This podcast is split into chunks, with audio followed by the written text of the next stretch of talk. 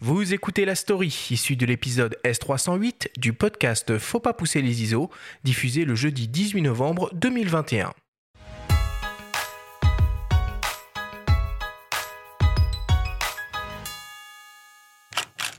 Qui était réellement Vivienne Mayer? Une partie du mystère a été levée en 2013 dans le documentaire À la recherche de Vivienne Mayer.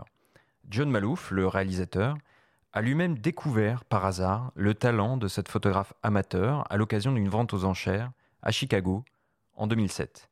Le jeune homme débourse alors 380 dollars, il repart avec un carton rempli d'archives. Subjugué par la qualité des images, après avoir sciemment trié et numérisé les négatifs, il cherche à connaître le nom de cette photographe anonyme dont le talent ne fait aucun doute à ses yeux. Il recueille des documents et faits personnels, Grâce à des factures, il finit par découvrir son identité en 2010. Il apprend qu'elle est décédée un an plus tôt. Au fil des entretiens avec des personnes l'ayant connue et des images collectées, il esquisse le portrait d'une femme secrète, intelligente, curieuse et engagée, qui a vécu une partie de son enfance en France. Solitaire, elle a consacré le plus clair de sa vie à la garde d'enfants, notamment dans la famille Gainsbourg, à Chicago. Lorsqu'elle visionne le documentaire pour la première fois, la généalogiste américaine Anne Marks est à la fois fascinée par le personnage, mais elle est également surprise, malgré l'ampleur des recherches, des nombreuses zones d'ombre qui subsistent. After I watched it, I just couldn't get it out of my head. I was very surprised that even though they had all hired genealogists, Après avoir vu le and, um, documentaire, je n'arrêtais pas d'y penser. J'étais très surprise que les généalogistes, malgré les sept ans de recherche aux côtés du réalisateur John history. n'aient pas été capables de mettre en lumière toute l'histoire de France, they But nothing as far as the, the whys, the motivations for Il y avait un peu d'indices sur son passé en France, beaucoup sur sa vie à Chicago, mais rien n'expliquait les raisons de so son intérêt pour la photographie, ni ce qu'elle ressentait.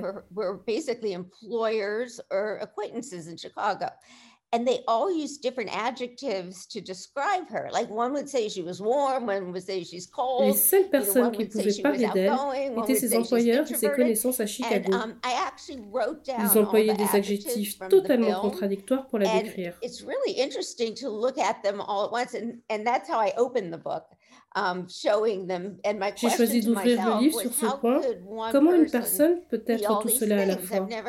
Je n'avais jamais vu cela auparavant. Parmi les quelques 140 000 images découvertes, il existe de nombreux autoportraits de Viviane Mayer. Il dévoile un caractère quelque peu excentrique, parfois, et sème le trouble sur son identité. I think she wanted to play around with her identity because a- there's very different self-portraits. For instance, the first ones, not from France, but I guess the second Je pense qu'elle voulait semer le trouble sur son identité. Il y a énormément de différences d'un portrait à l'autre. Par exemple, ce prix à New York, alors qu'elle était très active, la présente comme une um, photographe avec son appareil. Elle l'a beaucoup moins fait par la suite. Plus tard, elle apparaissait avec un visage um, sombre. Ses autoportraits devenaient des ombres d'elle-même. used it as a- Ils étaient finalement of des révélateurs de son état d'esprit à différents moments de sa vie. Les auteurs portraits ont joué un rôle déterminant dans son parcours. Dans le documentaire, la photographe Marie-Hélène Marc, découvrant l'œuvre de Viviane Mayer, loue son sens de la lumière, de la dérision parfois, ainsi que ses photos d'enfants. Elle compare certains clichés à ceux de Robert Frank ou Diane Arbus. D'autres observateurs moins tendres ont pointé à un manque d'originalité. Pourtant, selon Anne Marx, la nounou photographe a bel et bien forgé son propre style et ne doit rien à personne. a talk with um, Joel Meyerowitz about this. In Vivian's case, because I saw all 140,000 photos, you know, I J'ai know what she échangé avec euh, Joël every day of her Meyerowitz à ce sujet. There's J'ai vu les no 140 000 occasion in all photos qu'elle a prises. photographs where she Je sais précisément to ce qu'elle faisait chaque jour.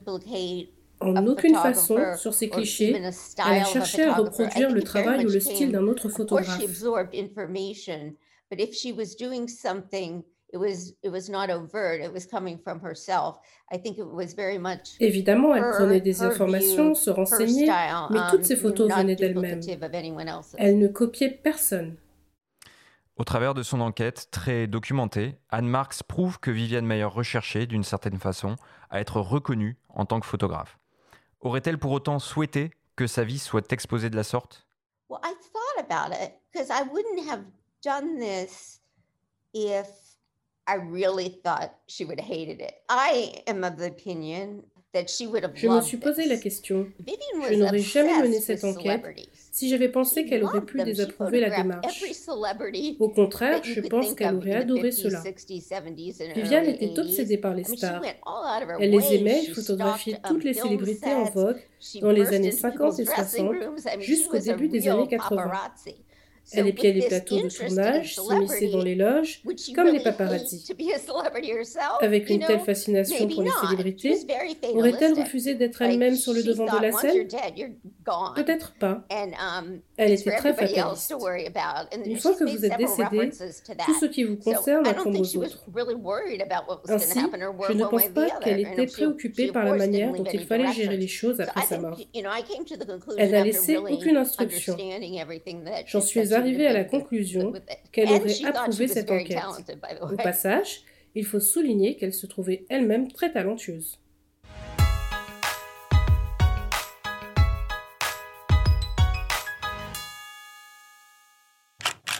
Et on remercie évidemment euh, Sandrine Dipa pour la, pour la traduction. Alors Benjamin, c'est pas le, seul livre hein, qui sort sur euh, Viviane Mayer et cette incroyable histoire. Et il y a une expo aussi en ce moment. Ouais, il y a l'expo au musée du Luxembourg, Jean-Christophe en a parlé euh, juste avant, donc euh, qui se déroule jusqu'au 16 janvier prochain. Et il y a un bouquin qui est sorti en septembre, signé Françoise Perron, qui est l'ancienne présidente de l'association Viviane Mayer en France, qui est paru aux éditions locaux. Et d'ailleurs, j'ai vu ton, ton nom dans les remerciements, Jean-Christophe. Tu as participé un petit peu à l'ouvrage ou... Oui, je me suis intéressé à Vienne Meilleur un peu par hasard et euh, je suis assez proche de l'association Vienne Meilleur et le Champsort, donc c'est près de Gap, son village natal. Donc chaque année, je fais un stage là-bas sur les traces de Viviane Meilleur. Et il se trouve que donc euh, Françoise effectivement m'a fait relire son texte au début c'est moi qui l'ai mis un peu en contact avec Loco qui est l'éditeur de mes livres photos.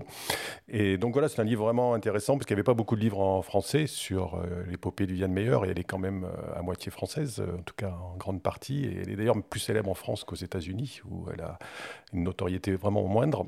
Donc euh, voilà, c'est une histoire assez intéressante pour plein d'aspects. On ne va pas développer ici parce que je pense que je pourrais faire trois heures sur Viviane Meilleur. Ah, mais en fait, On en fait mé- une émission dédiée à Bah, Viviane Mayer, je bah, pense. ça, ça mériterait, hein, parce qu'il y, a- il y a vraiment un fantasme fou autour de cette personnalité. Elle est Euh, folle cette gens- histoire. Elle est folle. C'est-à-dire qu'il y Ouais. a plein de, il y a plein d'entrées possibles. Quoi. C'est à la fois Mm. l'amateur qui est redécouverte, c'est à la fois la femme photographe, c'est à la fois euh, une enquête photographique euh, fascinante. C'est presque un roman policier après pour rechercher les héritiers. Il y a le marché de l'art qui rentre à l'intérieur. Moi, ce que je trouve important, c'est simplement qu'on a vu longtemps un film sur Viviane Meyer qui l'a présentée un peu comme une femme un peu excentrique, un peu difficile, un peu acariâtre, et qui, à mon avis, était relativement faux. C'est une part de sa personnalité, sans doute à la fin de sa vie, et que là, on est en train de la réhabiliter pour moi, j'ai toujours dit euh, qu'elle était une photographe normale, en sens que elle est curieuse, elle est engagée, elle est un peu bizarre, elle est un peu originale, elle a envie de faire plein de choses. Elle a, voilà, elle a, elle a pas été reconnue, elle n'a pas été connue, mais je pense qu'elle a effectivement essayé de montrer ses photos. Après, euh, bon, il y a beaucoup de photographes qui sont dans ce cas-là, et euh, c'est voilà, ce qui est fascinant, c'est toute l'histoire qu'il y a de sa vie, sa quantité de photos. Elle a fait des films, elle a fait du cinéma assez tôt, elle a fait enregistrer des sons, euh, on a tout ça, et c'est assez incroyable de voir tout ce qu'elle a fait tout en étant amateur. Et puis la qualité des photos par, rapport au livre de, de Anne Marx, ce qui est intéressant entre les deux livres, on peut lire les deux. Celui de, Françoise est plus succinct, plus factuel. Celui d'Anne Marx, c'est vraiment une enquête, c'est presque une enquête policière, comme tu le disais. Ce qui est intéressant, c'est qu'il y a les photos qui soutiennent un peu le texte et qu'il y a une résonance entre le texte et on voit les photos de, de Mayer. Est-ce que toi, ça te, te parle, Florence, l'œuvre de Viviane Mayer? Tu la connais un petit peu? Oui, bah moi je l'ai découverte euh, avec euh, surtout ce- le, le film hein, que j'ai vu, euh, effectivement, qui est le premier, euh, je pense, le premier média qui a fait connaître un peu son travail. Alors, moi je trouve que cette histoire, ça laisse songeur sur le nombre de talents cachés Bah oui. que peut abriter la planète parce que moi alors je connais moins bien euh, l'histoire euh, que, Jean-Christophe mais euh, effectivement enfin je pense que vu son, milieu et là où elle était je sais pas vraiment si elle a, elle a eu le loisir d'échanger sur, sur son travail comme nous on peut le faire en étant professionnel et en ayant une famille professionnelle je pense qu'elle, elle était assez isolée.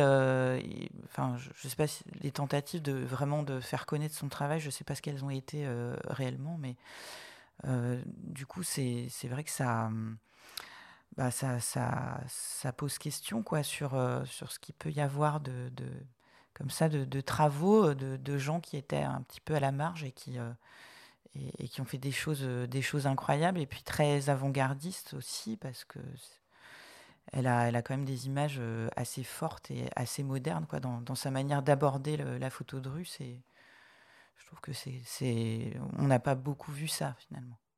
Oui, oui, surtout. Je vais juste rajouter un petit point. Ce qui est assez fascinant, c'est que c'est à la fois une photographe assez inconnue, son histoire est une énigme, mais c'est peut-être la photographe dont on connaît le mieux l'œuvre d'une certaine façon, parce qu'on a toutes les planches contact. Donc c'est assez, rare que, assez rare que pour un photographe, on voit que la partie qu'il a sélectionnée immergée. Donc on voit peut-être 1% de son œuvre. Euh, et c'est vrai qu'elle, ils ont développé eux-mêmes les films, ils ont toutes les planches contact. Donc en fait, on voit aussi qu'elle a raté assez peu de photos finalement. Enfin, on voit plein de choses sur elle. Finalement, c'est une, sorte d'archéologie. On, on, connaît tout de sa photographie, alors que pour tous les autres photographes, on connaît que la petite partie qu'ils font euh, émerger. Bah, ce qui est intéressant en plus du coup, c'est alors évidemment, c'est ce qu'on disait, c'est ce qui a fait le buzz aussi, c'est ce, travail d'enquête. Mais c'est euh, comment reconstruire une, euh, une, personnalité par fragments et, notamment par justement cette, cette, intimité photographique de, de, voir ses planches, de voir comment elle a, elle a un peu construit son travail. Euh, et, c'est ça qui est un peu fascinant euh, dans le, dans le documentaire, c'est petit à petit euh, toutes ces choses qui arrivent sur elle, un peu comme tu disais, contradictoires, les enfants qu'elle a gardés qui témoignent parfois, enfin on a l'impression qu'elle est... Oui, c'était une nounou, c'est une nounou photographe, comme elle la surnomme Anne Marx, mais c'est ça, et qui, qui par contre ne partageait pas ses secrets ou de photographe. Les gens la voyaient avec un appareil autour du cou, mais elle ne partageait pas à ce moment-là de sa vie, en tout cas, ses images. Et donc, pour, pour les gens, c'était presque une surprise de découvrir ça.